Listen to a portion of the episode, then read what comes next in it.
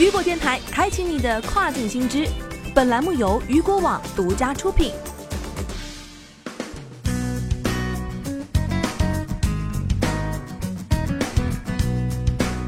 在 Flipkart 宣布其 The Big Billion Days 拍卖日期后的几天，全印度贸易商联合会已致函政府，寻求对节日季节销售进行全面禁令，包括电商巨头以及亚马逊等平台。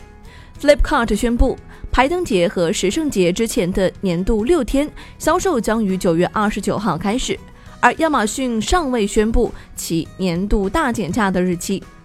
那么在这段时间里啊，由于印度人往往会在节日期间进行大宗的采购，这些电商平台会提供大幅折扣来吸引顾客。CAIT 工商业部长总裁在信中称，提供百分之十到百分之八十不等折扣的电商门户网站，显然正在影响价格，并创造了一个不平衡的竞争环境，这直接违反了相关政策规定。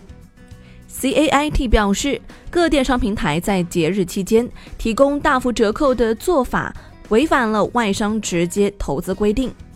该贸易机构认为啊，由于这些电商平台公然藐视外国直接投资规范，应下令全面禁止此类节日销售，并对这些公司如何藐视外国直接投资规范进行调查，并采取相应的行动。与 FDI 政策大相径庭的是，电商门户网站深度参与 B to C 业务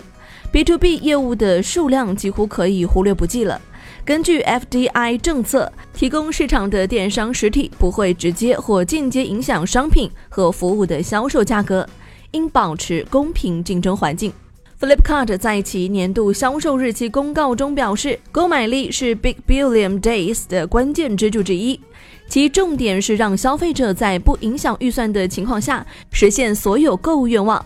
Flipkart 指出，今年将有超过五千万印度人通过 Flipkart 的各种贷款选择获得某种形式的信贷。包括无卡信贷 Flipkart Pay Later 和领先银行借记卡和信用卡上的免费 EMLS Access Bank 借记卡和信用卡持有人以及 ICICI 银行卡信用卡用户也将获得百分之十的即时折扣。